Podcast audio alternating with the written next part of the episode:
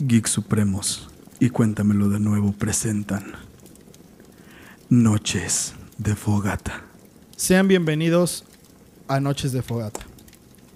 El momento de la noche en el cual, junto a la luz de la luna llena, el calor de las brasas en llamas de la fogata y los sonidos de las criaturas nocturnas, les contaré historias que solo son dignas de ser relatadas bajo estas condiciones.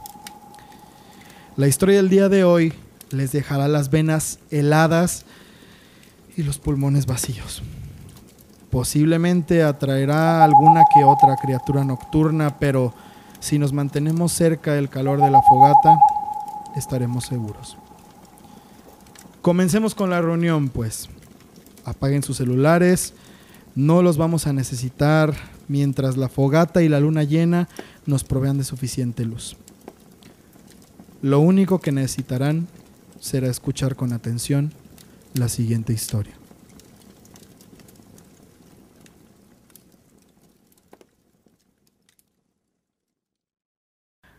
Román estaba saliendo de su trabajo en una tienda de ropa de prestigio llamada Palacios, en honor de su difunta esposa, Mónica Palacios. Era una costosa boutique en la cual él era el gerente general y dueño, y era un trabajo que además disfrutaba, ya que no le exigía demasiado. Solo tenía que estar al pendiente de la cartera de clientes y de mantener buenas relaciones con los proveedores de telas. Eran las seis de la tarde y el sol comenzaba a ocultarse detrás del horizonte. El cielo comenzaba a entintarse de un color ámbar, el cual te avisa que la vida nocturna está a punto de empezar. Esa vida nocturna la cual a muchos parece rejuvenecer y hace creer que son invencibles. Tal cual superhéroe que puede con todo. O al menos para Román eso significaba cuando era joven. Mientras se subía a su carro estacionado enfrente de la boutique y se despedía de sus trabajadores y compañeros, recibió una llamada de su celular. Sacó lentamente su costoso teléfono de la bolsa de su pantalón, cuidadoso de no dejarlo caer, y le resaltó a la vista el número que brillaba en su pantalla. Era un teléfono desconocido para él, pero debido a la configuración de números, sabía que era de otro estado del país. Tomó la llamada y al momento de poner la bocina cerca de su oído, no escuchó nada del otro lado. Intrigado, Román dijo, Bueno, ¿quién habla? Después de unos cuantos segundos de espera, inició una grabación del banco, que recitaba los términos de uso y condiciones. Una llamada que estaba esperando durante todo el día. Mientras Román escuchaba atentamente la grabadora, en la bocina de su celular, cerró la puerta de su auto y lo puso en marcha. Como de costumbre, puso reversa para poder salir del estacionamiento. Un ritual que él tenía perfectamente medido desde hace muchos años. Al momento de acelerar y bajar por la rampa de la banqueta, Román seguía escuchando la grabación, la cual había terminado. Y estaba sonando una canción de espera. Y al ver por el retrovisor del carro, el reflejo del espejo mostraba la boutique y Román podía ver por una de las ventanas del establecimiento que las luces seguían prendidas. Se volvió a estacionar y salió del carro para dirigirse a la tienda. Seguro fue el chico nuevo Álvaro, pensó Román. Ya había notado que no era muy atento y se le escapaban las cosas y tenían que repetirle hasta tres veces las indicaciones Fastidiado, mientras abría la puerta, seguía escuchando la canción de espera en su teléfono, la cual indicaba que en cualquier momento un asistente del banco le iba a poder ayudar. Mantuvo su celular en altavoz para poder estar atento y no perder detalle. Una vez abierta la tienda otra vez, Román sintió una ventisca fría, lo cual era normal en la tienda debido al aire acondicionado. Sin duda Álvaro había olvidado de nuevo eso. Román pensó, y furioso por lo despistado de su empleado, se dirigió a paso apresurado a los interruptores del aire acondicionado y lo apagó. Posteriormente fue a la habitación donde estaba la luz prendida y apagó el switch. Ese cuarto comúnmente era utilizado principalmente para guardar utilería de la tienda como ganchos, bolsas de plástico, etiquetas y unos maniquíes que tenían unas expresiones bastante extrañas y aterradoras en su rostro. Una vez asegurado que todo estuviera en orden, Román se dispuso a irse. Sin embargo, justo al dirigirse a la puerta de la tienda, escuchó de su celular un chillido que lo hizo brincar del susto y ponerse en modo de alerta inmediato. Después de casi tirar su celular al suelo, de la bocina del teléfono provenía una voz femenina que decía, Hola, buenas tardes, le atiende Lucía, con quien tengo el gusto. Román quitó el modo altavoz y colocó el auricular del teléfono sobre su oído. Se presentó con la asesora financiera y le explicó que quería solicitar una tarjeta de crédito con ese banco. Lucía muy amablemente le dijo que con mucho gusto lo podía ayudar. Le solicitó sus datos, los cuales Román por suerte tenía en su oficina en la tienda. Una vez terminando esto, Lucía le pidió que esperara unos cuantos segundos para confirmar su información. A través del teléfono se podía escuchar a Lucía tecleando en una computadora. Muy bien, señor Román. Lucía continuó en la línea. Ya verifiqué sus datos y noto en su historial que estuvo en buró de crédito por siete años. Sí, así es, señorita. Román afirmó. Fue debido a una deuda con el plan telefónico de mi esposa que olvidé cancelar. Después de una breve pausa, Lucía le explicó que debido a eso el banco no podía darle la tarjeta de inmediato. Tendría que esperarse alrededor de tres meses. Y que ella iba a asegurarse de que todo estuviera en orden y que no tuviera más de qué preocuparse. Román agradeció y colgó la llamada.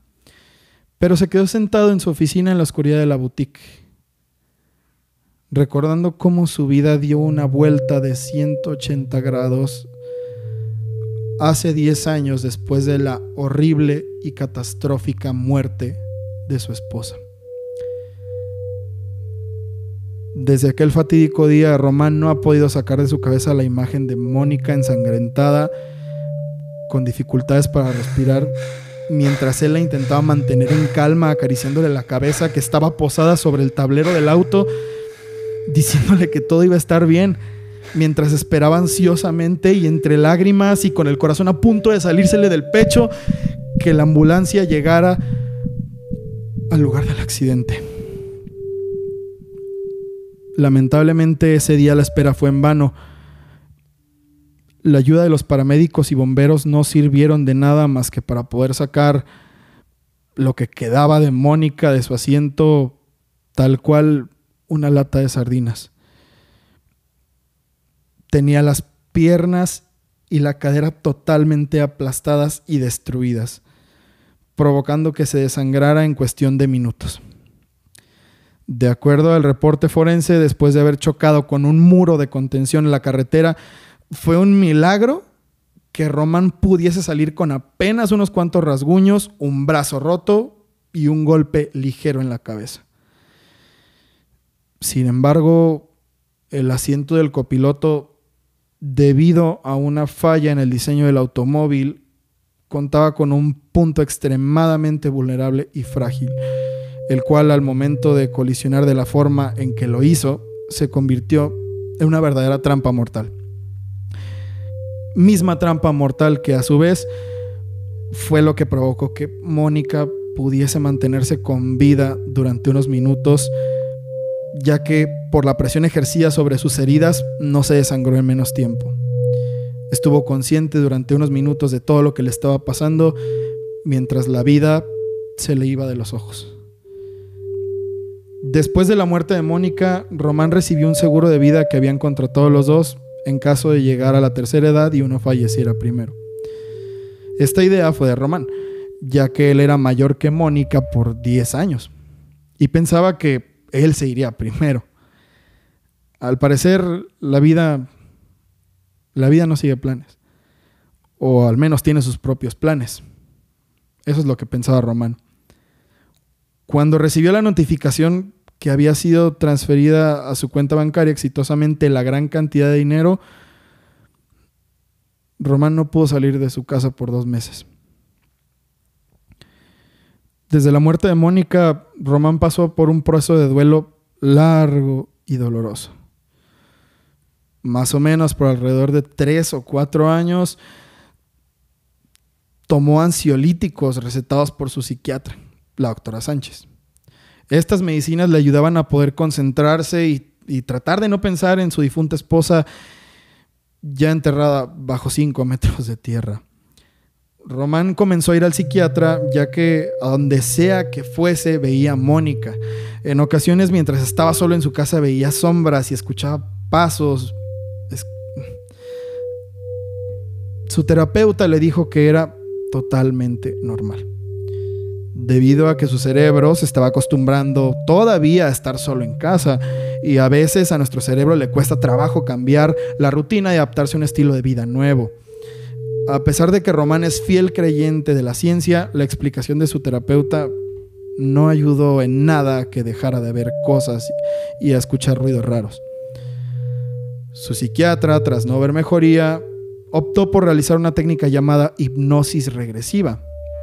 Esta técnica terapéutica es comúnmente utilizada en pacientes que sufrieron un evento traumático y no pueden recordar detalles del suceso.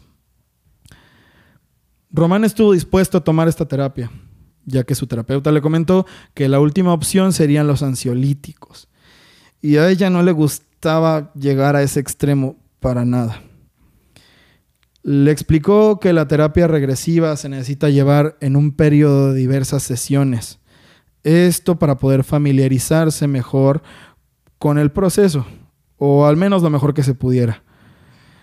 El objetivo de la hipnosis era el poder acceder a detalles precisos del día del accidente, debido a que Román le comentaba que lo que le causaba mayor dolor era no recordar cómo pasó nada. En los estudios médicos periciales, Román había salido limpio de cualquier sustancia, incluso alcohol. Él sabía que era imposible que él hubiera tomado y manejado. Así que no sabía qué fue lo que había provocado que él perdiera el control de su auto ese día. Tras un transcurso de cuatro largas semanas, todos los lunes a las 5 de la tarde, Román se recostaba en un diván y seguía una serie de indicaciones de su psiquiatra. Le pedía que cerrara los ojos y que tratara de poner la mente en blanco y se concentrara en cada parte de su cuerpo, acompañado por respiraciones profundas.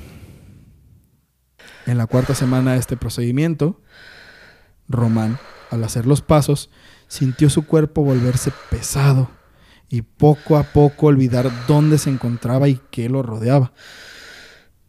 De pronto, mientras se encontraba en ese trance, Román se dio cuenta que ya no estaba en la oficina, sino en el interior de un carro, de su carro lentamente empezó a escuchar música proveniente de la radio que en un inicio no podía identificar, solo era ruido para sus oídos. Sin embargo, se dio cuenta que sus dedos golpeaban el volante al ritmo de afuera de caifanes. En su nariz, un olor muy peculiar lo hizo voltear a su derecha y vio a Mónica sentada con un vestido blanco y largo iban cantando la canción. La canción se escuchaba en la radio. Detrás de ella se encontraba la ventana y estaba bañada por la oscuridad de la noche. Mónica tenía su hermoso, largo cabello negro mojado. Había llovido antes. No recordaba hace cuánto porque no recordaba de dónde venían. Tras volver a ver detenidamente el rostro de su hermosa y amada esposa, lágrimas empezaron a salir de sus ojos. Al momento de limpiarse los párpados con su manga, notó que llevaba una camisa blanca de vestir. Como un relámpago su cabeza se sacudió. Román recordó que habían ido a un restaurante a un pueblo que queda cerca, a una hora de camino aproximadamente de donde vivían. Y ese recuerdo lo hizo marearse y sentir que todo le daba vueltas, que todo se ponía negro a su alrededor, ya que habían ido ahí, porque la semana pasada había sido su quinto aniversario como esposos, pero debido a una agenda tan apretada no pudieron celebrarlo. Había olvidado la comida de celebración de su propio aniversario. Lentamente la oscuridad se disipó y todo comenzó a aclararse de nuevo. Tanto su mente como lo que lo rodeaba. La razón por la cual Mónica tenía el cabello mojado era porque al salir del restaurante había comenzado a llover y decidieron esperar a que el estado climatológico mejorase. Sin embargo, la lluvia no cesó hasta cuando empezó a caer la noche. Mientras iban de regreso a casa, justo antes de chocar, Román había estado hablando sobre lo disfrutable que había sido la comida y lo encantador que estaba el restaurante y que debían de regresar después. Cuando sonaba afuera de Caifanes, al momento de llegar al primer coro, enfrente del carro, una sombra se cruzó y provocó que Román perdiera el control del carro al intentar frenar entre el rechinido de las llantas, la canción en la radio y los gritos de terror de Mónica por los giros sin control del vehículo, las manos de Román perdieron la fuerza de agarre y en un segundo después todo se puso negro. Román abrió los ojos al escuchar a Mónica llorando y gritando el dolor. Lentamente pudo definir la imagen que tenía enfrente de sus ojos. Su esposa se encontraba bañada en sangre y atrapada en lo que parecía ser el tablero del carro.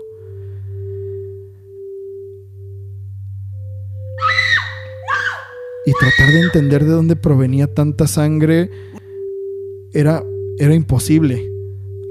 Hasta que se dio cuenta que un pedazo de fierro había atravesado de forma transversal la pierna de Mónica a nivel del cuádriceps a tan solo unos cuantos centímetros de la ingle. De pronto Román se encontraba de nuevo en el consultorio de su psiquiatra. Estaba recostado con los ojos mojados de tanto llorar. Se levantó deprisa y vio a su terapeuta parada enfrente de él. Ella le dio un abrazo para tratar de, consolarlo. Román sabía que ella había escuchado todo porque vio en su silla una libreta con anotaciones detalladas de los sucesos. A pesar de que la sesión de hipnosis fue todo un éxito, su terapeuta no notó ninguna mejoría.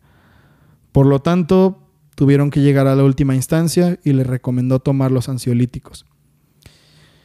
En cuanto comenzó con ese tratamiento, la vida de Román empezó a tomar sentido de nuevo. Los pasos y las sombras fueron disminuyendo hasta desaparecer. Román, con el dinero que había obtenido por el seguro de vida de su mujer, decidió poner una boutique. Este era el sueño de Mónica. Por eso decidió ponerle Palacios, para poder mantener vivo su más grande sueño. Tras dirigirse a la puerta de cristal de la boutique, Román decidió checar la bitácora de empleados. Al hacerlo, se llevó una sorpresa que lo hizo revisar de nuevo. Se dio cuenta de que ese día Álvaro no trabajaba era su día de descanso precisamente. Y esto lo hizo preguntarse de nuevo entonces quién había dejado la luz prendida y el aire acondicionado funcionando. Sin tomarle mayor importancia, Román salió de la tienda y se dirigió a su carro. Después de ese día, todos los días en la tienda, las luces se quedaban prendidas y Román tenía que ser el último en salir para asegurarse que la luz estuviera propiamente apagada. Poco tiempo después, Román tuvo que regresar a tomar pastillas ya que las sombras regresaron y los pasos se volvieron a escuchar cada vez más fuerte, cada vez más presente, cada vez más constante. Y esto se llevaron su salud mental. Años más tarde, tras llevar una vida consumida por la ansiedad, Román falleció por un accidente en su propia tienda, mientras colocaba una lista de precios en una zona que solo era alcanzable con una escalera. Tuvo un resbalón y cayó al suelo. El impacto fue principalmente en su cabeza. Los médicos lo mantuvieron hospitalizado por un par de días, pero el daño fue tan severo que no se pudo hacer absolutamente nada.